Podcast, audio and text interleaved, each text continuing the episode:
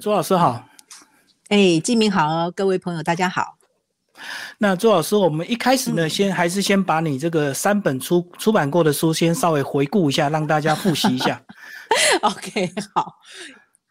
这本书是最近刚出的哈，其实还还在销售当中，叫做诶，看得到吗？呃，罗姐谈好房哈，是。那主要是给自住的朋友，呃，因为我不是从事房地产哈，我只是从一个嗯评论的角度来把自住的房子的优点、缺点啊，应该从哪个角度观察来给大家分享。那当然，主要是因为我在那个我是青浦人社团里面做管理员，所以很多的举例都是从桃园的青浦，就是高铁站的这一个区域哈来做切入。那也是在网络上累呃累积了一段时间，然后有很多朋友的这个回应啊等等的，然后才把它集结成书这样子。嗯，所以你等于是一个消费者分享就对，因为你自己本身也住青浦。是是是是，从一个不同的观点来看这个房地产的事情。嗯。嗯嗯，然后之前两本呢有谈到一些欧陆的一些呃零售销售市场啊，是啊，其实很多人都问我说，哎，罗姐你干嘛转行了，或者是转型了？那个之前不是都在写欧洲呃，主要是德国了哈，德国啊、欧洲啊、美国啊等等的一些零售市场哈。那我说也不叫转行哈，这个其实现在大家都会面临一个问题，就是说疫情突如其来哈，很多人在这个不管是自己的工作也好，甚至于家庭也好，都会受到很大的冲击。那我们也必须哈，因应这个疫情做很多很多的调整啊。那我想这里头最呃。最最跟大家最近的例子，其实就是基民你呀，哈，因为 你在你在这个没有疫情前哈，我们知道你的这个诶访问量是非常大哈，而且呢到处跑来跑去，可是好像疫情之后你也会做了一些调整，对吧？没错，嗯。所以才会有这次的视讯访问，这样 是是是，觉得大家都在尝试呃新的一些呃运用或者新的发展。那讲回来，呃这本书哈，其实就是因为去年疫情爆发了以后没有办法出国，那过去的大概四五年吧，我都跟着先生到欧洲去出差，东奔西跑，然后当然有点点像是 long stay 啦，所以才有机会做很多的这个零售业的观察。那去年一整年没有办法去的时候呢，其实因为我过去有一小段时间在房地产业里待过，所以就觉得说啊，看到一大堆人自住买房都搞不清楚状况哈，常常被一些话术给呃糊糊弄哈，所以我就在想说啊，我来分享一下，所以才会变成有。有这个罗姐谈好房的这本书哈，但是我前两本书哈，其实是在谈呃，我刚刚提到的德国、欧洲甚至于美国哈的一些零售业的状况，所以那个呃，也是因为这样子，所以跟基民一直合作很深哈。这是我的第一本书，叫做呃德国市场游哈。那在台湾的这个这个呃所谓的零售市场里头，其实谈到欧洲的东西非常少。那哪个国家最多？我想大家应该非常清楚，答案就是日本哈。因为台湾的零售业，对一方面近哈，一方面地理地理位置近哈。那另外一方面，当然免不了这个台湾曾经被日本这个统治过一段时间，所以不管是老的或者是年轻人的哈日哈，等于有两代三代都会觉得好像日本跟我们有一点点这个呃呃渊源，爱亲近，而且对于年轻人来讲去很容易。那其实这些都是表象哈，真正零售业会受日本的影响，是因为呃，我们可以看到哈，不管是百货业哈，所谓所谓的零售就是百货啦、超市啦、超商啦等等的，我们可以发现这些大的这些零售业百货，不管是龙头的搜狗，或者是超商讲到的 Seven，甚至于 Family Mart，其实基本上都是从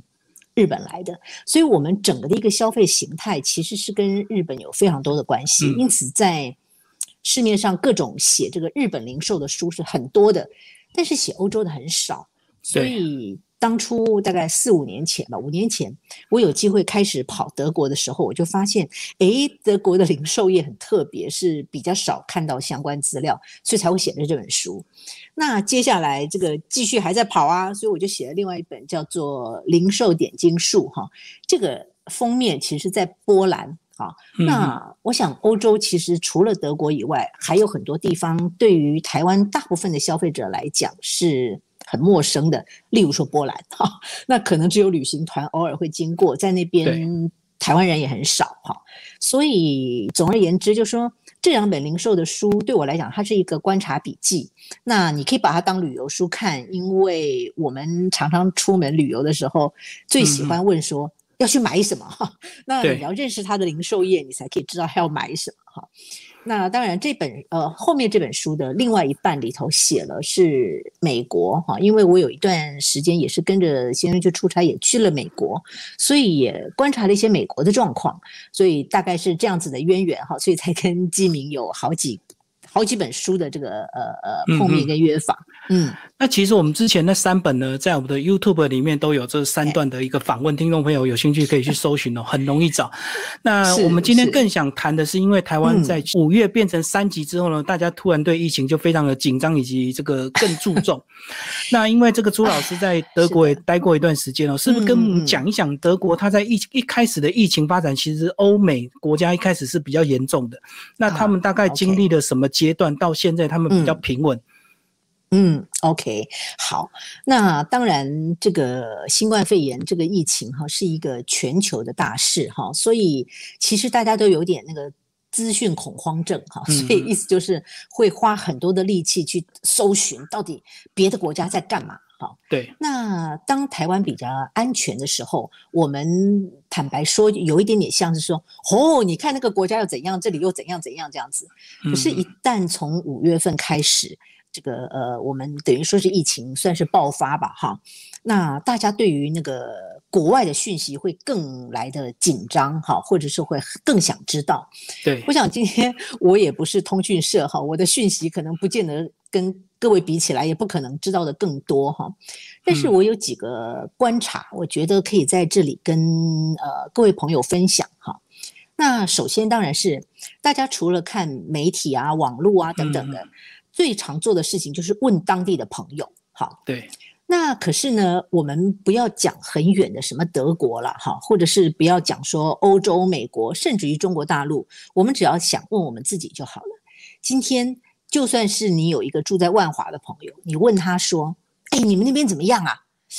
他讲的能代表整个万华区吗？恐怕有点，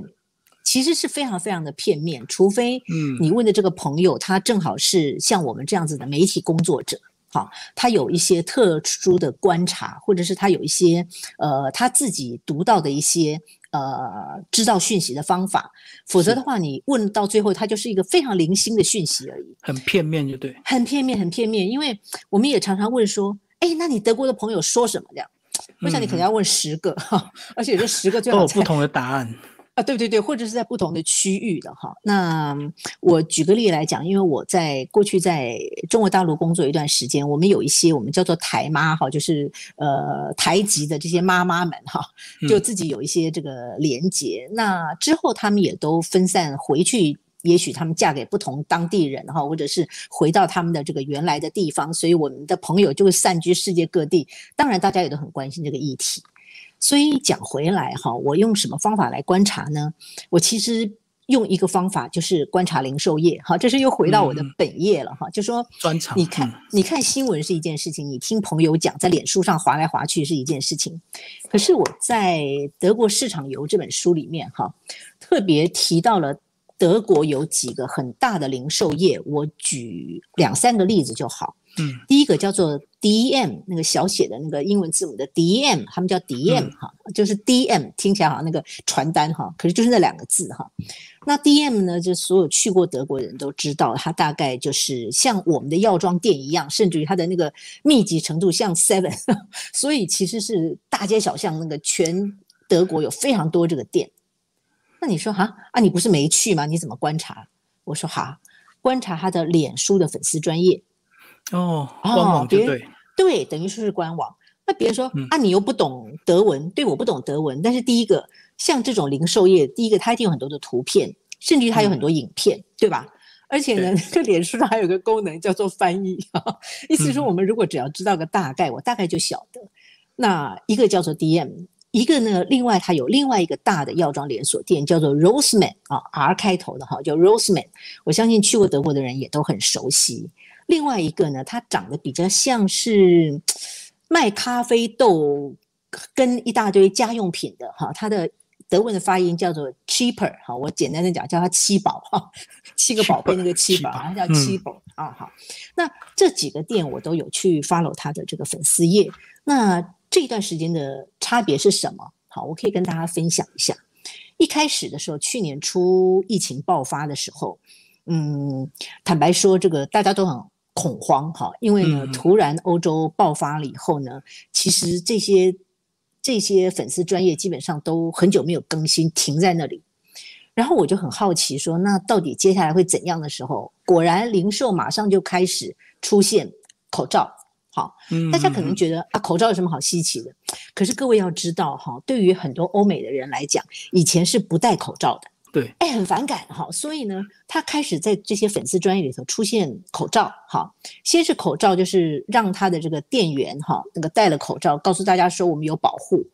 然后再来出现什么？出现口罩商品。啊，这两个是不一样的。一个是说啊，我有保护我自己，我保护我的店员。好，第二个呢，我把这些东西商品化了，例如说，呃，消毒水啦、口罩啦，什么这个这个防护，哎，周边的东西开始出现，我就会在他的粉丝专业里头点进去看看到底他有哪一些变化，哪一些呃呃他想要销售的商品哈，尤其是在这个喷雾防护之类的东西，我们就可以看到这些店出现。那后来当然，那个呃，我从什么时候觉得，哎，国外的疫情要开始解封了？好，大家会说啊，你看那个数字下降什么的。我说不，我是看到 DM 开始推出来防晒用品，啊，今年初啊开始出现防晒这个商品，已经好久没有出现了。换句话说，大家都关在家里嘛，你 就不用防晒了哈。对，补补充一下哈，那个对于。欧洲人来讲，他不是只有夏天要防晒，因为他冬天的那个紫外线哈，其实也是很强的，所以他有些防晒的东西是一年四季都会出现。但是 anyway，就是让我看到他开始出现防晒，然后出现新的这个这个呃所谓的呃各种的可以在户外用的，包括彩妆啊等等的，我就开始觉得他要解封了。好，嗯，这个快要解封了，快要解封了呀。嗯，然后呢，我就这几家我就开始来比对。那有的时候你就会发现出现那种广告是呃很 happy 的两三个女生拿着那个那个袋子在 shopping 的街景。好，那这个时候我就知道说，哎，他们其实开始注射疫苗，然后接下来要迎接解封的时候。那当然有的时候他会发现，像今天我刚刚才看，好，我刚刚又再去 double check 一下。那个呃，因为前一阵子在打欧洲的这个足球杯，哈，所以呢，其实那个各位知道，像欧洲人他们在看足球赛的时候，肯定就要这个以前都是聚在一起一堆人，然后喝啤酒啊什么之类的，然后为他们自己国家队加油，哈。那这次我看到了，哎。去买啤酒的人还是戴口罩，可是呢，这个呃四周有一些人已经没有戴口罩了啊。然后呢，他们还是买啤酒，建议你买啤酒回家喝。所以其实就是在这个解封跟半解封当中，你可以发现他们在外面的人开始脱掉口罩。好，这个是我提到的，是说我们从零售业可以最明显看到这一点。那同样的，今天以台湾来讲，哈。如果今天你在别的国家，例如说你现在人在中国大陆，或者是你你你在海外哈，你想知道哎，到底台湾怎么样？你看那个新闻好像可怕的不得了哈。我的朋友都说好像还好，哎，很简单，你去点进零售业看一看，你会发现台湾的零售网站，对台湾的零售网站，你就发现哎，全联在卖什么啊？那或者是说呢，他告诉你说你一定要进去的时候要登录啊，或者登录那个实名制哈，或者是说所有的餐饮都在做外带。外送从金华酒店啊，到这个这个这个这个小的这个呃卖场，甚至于包括火锅店啊等等的，全部都在做外卖外送，你就晓得还没有解封，它现在就在一个三级的的阶段。所以我通常观察，我就会从这个零售的角度来看，我想这个是提供给大家做参考的。哦，所以老师提供一个方向，就是我们看讯息不一定要透过朋友，因为可能会片段，也不能透过新闻，因为新闻你一直看，你可能会过度放大。所以通过观察零售的一些官网，可能就看到一些蛛丝马迹啊。对对对，我觉得这个对我来讲哈，我觉得是一个非常非常呃有趣的事情。好，那换句话说，就是当然我们很多人在世界各地都有一些朋友了。哈，那也许我们可以观察，不是问他说，哎，你们那边到底紧不紧张，而是从他的角度来看，呃，他出去拍到的街景里面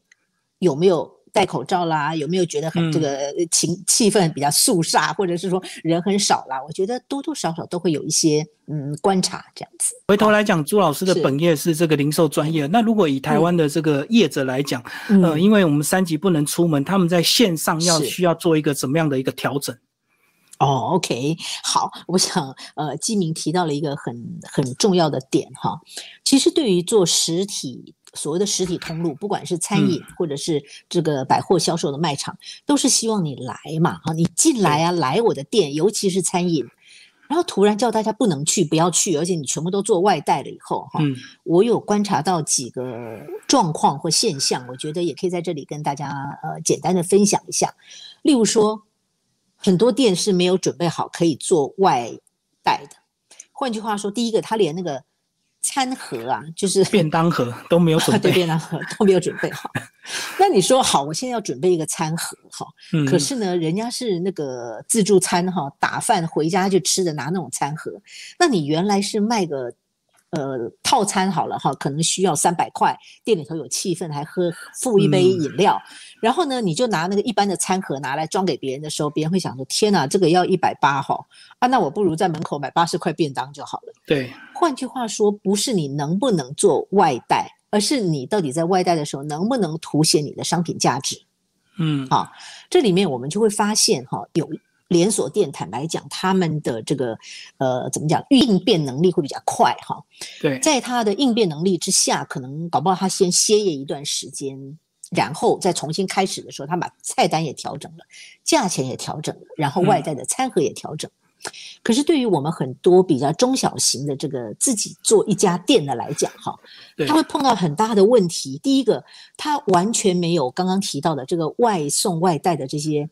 安排跟机制的时候，你给人家的感觉是越做越差。我们的社团有蛮多的这种呃被抱怨的，例如说呃原来是做餐的，他是去点菜的，他好不容易开始营业以后，他也学别人一样推出便当，可是他的便当。请问你在店里头吃，你不会拿那个番茄炒蛋去跟自助餐店比，但是你一旦带回家以后，你就会开始来比了，对吧？没错，同样哈，嗯，所以呢就会被骂说啊，这个东西这么贵，你要卖我一百六哈，或者是说有一家火锅店，它原来那个火锅比较属于中高档的火锅，它在店里头可能一个人平均单价可能要大概五六百左右。可是当你把火锅打包回家的时候，你会发现它就是一些菜跟肉，然后跟你去超市买的差不多的，一模一样。放进去你就发现 啊，怎么这么贵？好，他就平白的被抱怨哈，这是一个，就是说你有没有想到这个呃外在的工具以及以及实际上的内容的问题？